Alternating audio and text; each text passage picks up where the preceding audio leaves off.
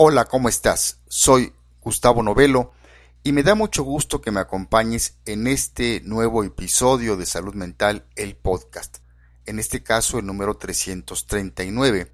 Y te saludo desde el piso 28 del World Trade Center, en el centro de la noticia de Psicología al Día, desde mi querida y hermosa Ciudad de México.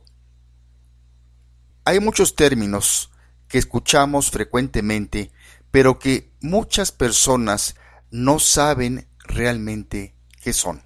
Y este es el caso del concepto asertividad. Te invito a que me acompañes en los próximos minutos para que profundicemos sobre la asertividad y por qué es importante aplicarla en nuestras relaciones interpersonales. Salud Mental, el podcast, inicia después de esta breve introducción musical con la cantante Aslin y la canción Here's to Believe o Aquí estamos para creer.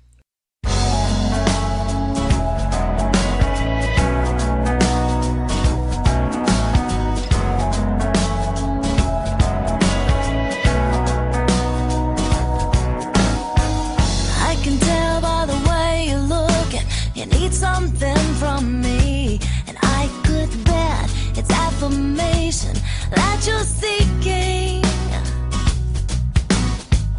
Cause my million thank you sound like silence.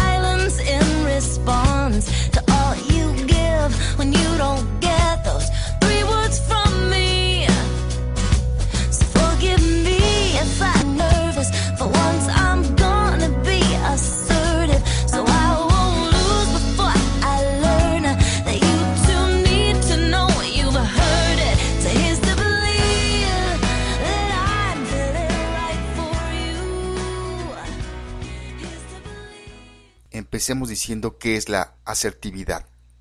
El concepto de asertividad suele definirse como un comportamiento comunicacional en el cual la persona no agrede ni se somete a la voluntad de otras personas, sino que manifiesta sus convicciones y defiende sus derechos. Es también una forma de expresión congruente, directa y equilibrada, cuya finalidad es comunicar nuestras ideas y sentimientos o defender nuestros legítimos derechos sin la intención de herir o perjudicar, actuando desde un estado interior de autoconfianza, en lugar de la emocionalidad limitante típica de la ansiedad, la culpa o la rabia. Contar con un criterio propio dentro de la sociedad es indispensable para comunicarnos de una mejor manera. En la década de los 40 del siglo pasado, Andrew Salter halló que casi todo el mundo podía ser asertivo en algunas situaciones y absolutamente ineficaz en otras. También descubrió que la asertividad tiene que ver con el grado de madurez de cada individuo, así como de los factores emocionales e intrínsecos de la personalidad. Las personas cuya autoestima es elevada tienden a desarrollar un mayor grado de asertividad. Las diferencias entre las personas asertivas y las que no desarrollan estabilidad radica en la falta de carácter, así como de ideologías, falta de confianza en sus habilidades o bien que carezcan de objetivos claros al comunicarse. Las personas que no se consideran valiosas habitualmente optan por no defender sus derechos de forma activa, lo que crea un círculo vicioso al volver a minar su autoestima cuando sus derechos no son respetados. Por el contrario, hay personas que responden con agresividad cuando el foco de atención está excesivamente puesto en las necesidades de cada uno mismo. Hay otros motivos por el cual no somos asertivos y estos estarían influenciados por ciertos estereotipos sociales y laborales. En algunas culturas u organizaciones muy jerarquizadas, se establece la sumisión como la conducta aceptada en determinados roles y géneros. El estado emocional también influye en la respuesta que se puede dar en un momento concreto. Una alta carga de estrés puede provocar una conducta excesivamente agresiva o pasiva, generando en ocasiones mayor ansiedad debido al rechazo que la propia respuesta provoca en los demás. La conducta asertiva se puede entrenar y de esta manera aumentar el número de situaciones en las que vamos a tener una respuesta asertiva. Las personas que cuentan con la capacidad de aserción consiguen sus objetivos, se respetan a ellos mismos y también a quienes los rodean, expresan sus ideas y actúan en el momento y lugar adecuados con franqueza y sinceridad. Muestran autenticidad en sus actos y tienen la capacidad de decidir de manera inmediata y objetiva. Su conducta verbal es directa y honesta. Utilizan las palabras en primera persona, como yo pienso, yo siento, yo quiero, las cuales invitan al diálogo. Además hacen preguntas y piden participación. Tienen capacidad para discrepar y pedir aclaraciones abiertamente, pero sin ofender. La conducta no verbal de la persona asertiva expresa que está escuchando activamente al interlocutor, hace contacto visual directo, pero no desafiante, habla fluidamente y con seguridad, con gestos firmes y relajados.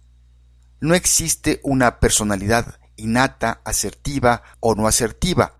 La conducta asertiva se aprende por imitación y refuerzo, es decir, se compone de lo que se nos ha transmitido como modelos de comportamiento, ya sea a través de nuestro núcleo familiar, escolar o laboral. Mantén en mente que hay un momento y una forma adecuada para realizar cada actividad y la mejor manera de hacerlo consiste en ser asertivo. Esta es la llave para lograr el éxito en las relaciones interpersonales. Sin embargo, en la comunicación no es sólo importante lo que se dice, sino que la forma de decir las cosas lo es tanto o más. A continuación te comparto algunos principios de asertividad que te pueden ser de gran ayuda para desarrollar o mejorar tu comunicación asertiva. Son simples, pero si los aplicas poco a poco, notarás que tus interacciones fluyen como nunca lo habían hecho. Número uno, comprende que nadie puede leer tu mente. Quizá creas que tu pareja sabe que quieres ir al cine a ver un estreno, o que tus familiares y amigos saben lo mucho que te molesta que se presenten en tu casa sin avisar, o que tu jefe sabe que quieres un ascenso. Probablemente en muchas ocasiones te enfades y frustres al ver que no te complacen o respetan. Y estas emociones generan que te comuniques con agresividad o por el contrario, con pasividad, optando por una actitud y por un estilo de comunicación que acaba dañándote a ti y a tu relación con los demás. Si quieres que la gente tenga en cuenta tus deseos y necesidades, di cuáles son expresándote de forma que los demás no se sientan atacados u ofendidos. Número 2. Identifica qué quieres y busca conseguirlo. Empieza por identificar tus propias necesidades, deseos, metas u objetivos. No esperes que nadie las identifique y mucho menos las satisfaga en tu lugar. Encuentra la forma de conseguir lo que quieres sin perjudicar a los demás y si necesitas ayuda, pídela abiertamente. 3. Usa frases con yo. Si usas frases en primera persona, reafirmas tus ideas, opiniones, emociones, deseos y derechos. Además, harás saber a los demás lo que piensas sin que suene a acusación. Por ejemplo, en general es más adecuado y respetuoso decir yo no estoy de acuerdo con tal situación que decir estás equivocado. Número 4. Aprende a escuchar. Comunicarte asertivamente implica saber escuchar de forma correcta y activa. Esto solo es posible con una actitud abierta hacia el mensaje que nos transmite la otra persona. Recuerda, los demás tienen derecho a pensar y a sentirse de un modo distinto a como lo haces tú. Y número 5, aprende a decir no. Aprende a ser consciente de tu derecho a decir no sin sentirte culpable ni obligado a dar explicaciones y excusas. De la misma manera, los demás también disponen del derecho a decirte no a ti. Finalmente veamos cuáles son los beneficios de la comunicación asertiva. El ser asertivo aumenta nuestra autoestima y nos da más seguridad. Además, contribuye a que tengas mayor confianza en quién eres y en aquello que expresas. También mejora tu bienestar emocional. Asimismo, el ser asertivo te hace madurar ya que en las comunicaciones fluye el respeto y no la búsqueda de la razón.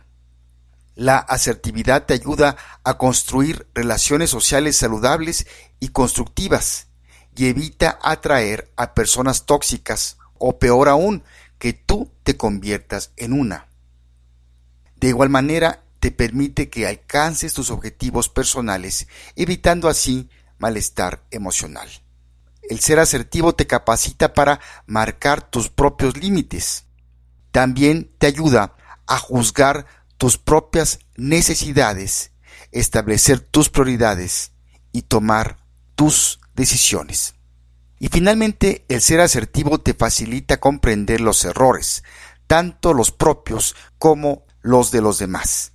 La comunicación asertiva nos hace más humanos. Como conclusión podemos decir que la asertividad es una valiosa herramienta para nuestra vida donde indirectamente nos ayuda en nuestras habilidades de liderazgo y trabajo en equipo. También nos hace más empáticos, mejora nuestra autoestima y, en definitiva, nos ayuda en nuestro bienestar emocional. Si quieres profundizar sobre el tema de hoy, está el artículo en que me basé para desarrollar este episodio, titulado Asertividad, cinco hábitos básicos para mejorar la comunicación, escrito por Beatriz Anguí Sánchez y que lo puedes encontrar en el portal Psicología y Mente. También están los libros Asertividad Práctica de Noemí Bejarle Palacios, Editorial Cuarzo, y este otro, Los cinco pasos de la asertividad, de Steven T. Griggs, Editorial Smashwords Edition. Pues bien, llegamos al final de este episodio de Salud Mental, el podcast número 339. Si quieres hacer algún comentario o sugerencia, puedes hacerlo en el portal www.poderato.com diagonal salud mental, donde también ahí encontrarás todos los episodios anteriores. Vamos a cerrar musicalmente hablando con Aslin y la canción Here's to Believe o Aquí estamos para creer. Por si no lo sabías, Heather Aslin Michelle Nash es una cantante pop y compositora estadounidense. Ella ha lanzado dos álbumes de larga duración uno titulado Lemon Love y el otro The Dandelion Sessions, así como un EP de cuatro discos. Ella es también la hermana de tres miembros de la banda Georgia. Parte de la letra de su canción dice, Perdóname si canto nerviosa, pero por primera vez seré asertiva. Entonces no perderé antes de aprender. Y tú también necesitas saber que te he escuchado. Y mi querida amiga y mi querido amigo, te invito a que desarrolles tus habilidades asertivas y que descubras cómo éstas mejoran tus relaciones interpersonales. Me despido de ti y te mando un fuerte abrazo en donde quiera que te encuentres en tiempo y lugar. Soy Gustavo Novelo, te espero por aquí. Hasta la próxima.